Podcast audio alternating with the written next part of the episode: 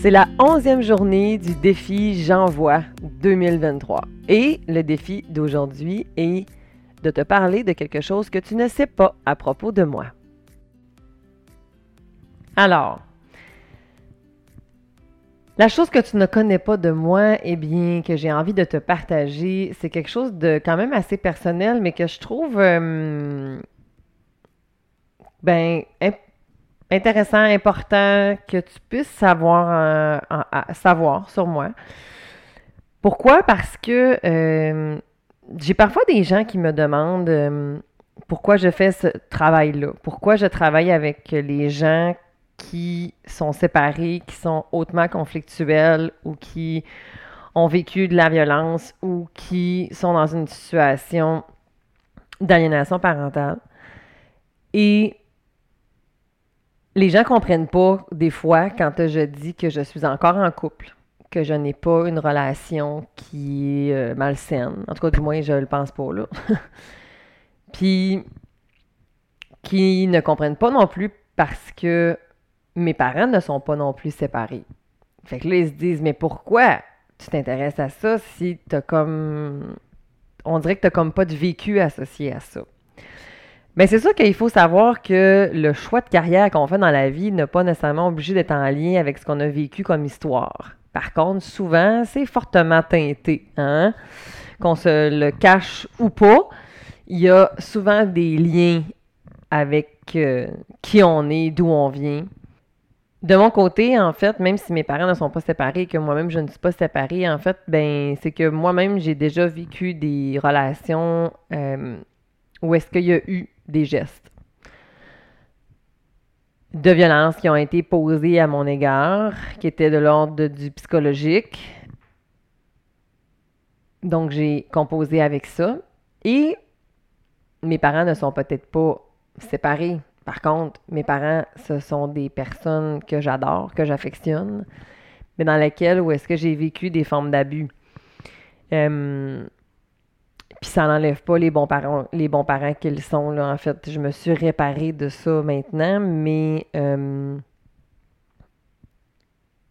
il y a eu et il y a des comportements violents à l'égard de mon père envers ma mère, par exemple, qui a déjà eu lieu dans leur histoire.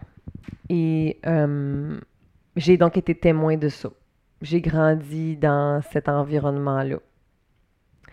Et je me suis longtemps questionnée à savoir pourquoi ils restaient ensemble, en fait. J'en ai longtemps voulu à ma mère. Je me suis moi-même identifiée à mon père à certains moments, quand j'étais adolescente, par exemple. moi aussi, j'ai eu certains comportements qui n'étaient pas acceptables. Parce que j'étais en réaction aussi en lien avec tout ce que je vivais. Il y, avait une, il y avait une partie de moi qui était en mode protection, bien entendu. Et que pourquoi je fais aussi ce travail-là? Ben parce que justement, je veux éviter que ça se reproduise. J'ai eu longtemps l'impression que je n'étais pas vue, que je n'étais pas entendue, je n'étais pas considérée. Hein, quand j'étais témoin de tout ça, euh, que je voyais tout ça, bien entendu, mon cœur d'enfant ne pouvait pas comprendre, mais rendu adolescente et adulte, j'ai réussi à faire du sens avec tout ça et de me départager. Mais j'ai longtemps été la médiatrice de mes parents. J'ai pris soin de mes parents.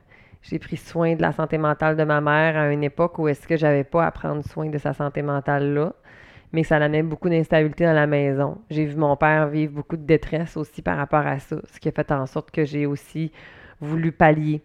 Donc, je suis devenue médiatrice parce que j'ai été médiatrice dans l'âme, je pense, euh, depuis mon jeune âge. Et euh, quand je parle aux parents qui sont séparés ou même les parents qui sont encore ensemble et qui se questionnent sur cette fameuse séparation-là, justement, je ne peux pas m'empêcher de regarder avec eux, ça répond à quel besoin cette séparation-là? Parce que, est-ce que ça se répare? Qu'est-ce qu'il y a entre les deux personnes? Parce que si tu répares pas avec l'autre personne, avec la prochaine personne, il y a des chances que tu reproduises des choses. Comment vas-tu te reconstruire là-dedans? Comment vas-tu évoluer là-dedans? Comment vas-tu faire du sens avec la relation que tu as vécue? Parce que pour accompagner plusieurs familles qui se séparent et qui se déchirent, mais aussi des, femmes qui ont vécu des relations malsaines, des fois, elle se retrouve avec un autre conjoint dans une autre relation malsaine. Et elle se questionne sur le pourquoi. Tu n'es jamais responsable des gestes qui sont posés à ton égard. Par contre, tu as la responsabilité de te demander ce que tu veux faire avec la suite. Puis c'est pas facile. Changer, reconnaître et voir que tu peux modifier des choses. Tu n'es pas obligé de continuer de vivre ce genre de relation-là. Moi, j'ai appris, et c'est mon mantra, même d'ailleurs, où est-ce que je me répète encore quand mon cerveau s'emballe et qu'il me fait à croire qu'on est en danger, je lui répète régulièrement que nous ne sommes plus en danger. C'est terminé. C'est terminé. On n'est plus là. Donc, euh, quand j'ai commencé avec mon conjoint, euh, qui est le père de mes enfants, et que maintenant, ça fait, euh, ça fait plus de, 15 ans qu'on se connaît, lui et moi. Au départ, quand je l'ai connu, mon chum, me disait qu'il ne comprenait pas certaines de mes réactions parce que quand il s'approchait de moi trop vite, je, je paniquais, puis je devenais très agressive. Puis je l'ai bien entendu exploré parce que moi-même, je me questionnais. J'avais pas encore à ce moment-là toute la conscience que j'ai aujourd'hui par rapport à mon histoire. Mais dans le fond, mon cerveau m'envoyait des signaux qu'on était en danger parce que j'ai. Je veux pas rentrer dans les détails de ce que j'ai vécu, là. C'est pas ça qui est pertinent, là. ce qui est pertinent, c'est que mon cerveau pensait que j'allais me faire agresser, en fait, dans le fond, que j'allais, que j'allais avoir euh, des coups. Parce que j'en ai déjà eu. Puis ça, ben il a fallu que j'apprenne en fait que c'était pas ça qui se passait en ce moment. Surtout en plus que dans ces contextes-là, mon chum était en mode jeu, puis il venait me trouver pour me coller, puis me prendre dans ses bras. Mais moi, mon interprétation, c'est danger, tasse-toi de là, il va te frapper. Euh, donc, euh, ça nous a amené beaucoup de discussions, lui et moi, en fait. Puis j'ai même euh, eu un certain moment où est-ce que je lui ai ça, c'était intense quand tu y penses, mais que j'avais écrit à mon conjoint une lettre de plusieurs pages qui s'intitulait Le mode d'emploi pour vivre avec Cynthia. Parce que quand j'étais plus jeune, quand il y a de ça quand même plusieurs années, j'étais très.